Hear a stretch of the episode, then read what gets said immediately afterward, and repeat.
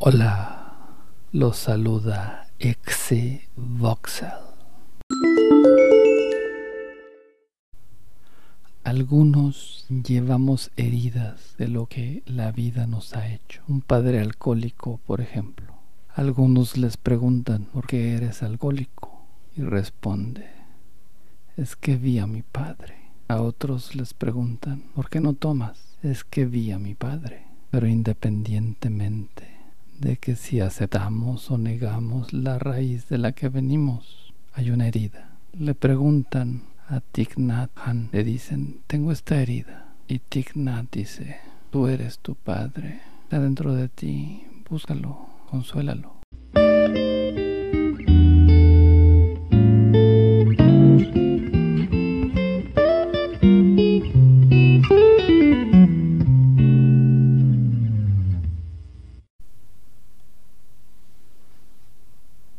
Durante los días del cierre de la Segunda Guerra Mundial, en el pueblo de Royan, Francia, había una unidad del ejército alemán esperando que fueran las fuerzas aliadas para rendirse formalmente. Desafortunadamente para ellos, alguien decidió hacer un experimento. Había una bomba nueva incendiaria, napalm, y a alguien se le ocurrió que era una excelente idea rociar el pueblo de Roya con napalm para tener un experimento en situaciones, en un contexto real, de qué tan efectiva era el arma. El piloto del avión que llevó a cabo esta misión fue Howard Thinn, que se convertiría en historiador y activista de la paz. Le preguntan a Thinn, oye, pero los nazis eran demoníacos, era inevitable ir a la guerra contra ellos. Sin decía que el imperio nazi hubiera colapsado de su propio peso de cualquier manera. Es un punto controversial.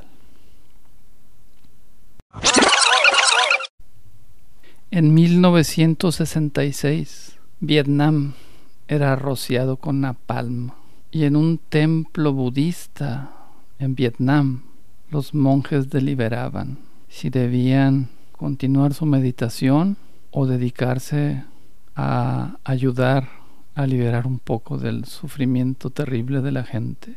Un país donde las cosechas eran rociadas con napalm, con efectos en el desarrollo de los niños en gestación debido al impacto químico.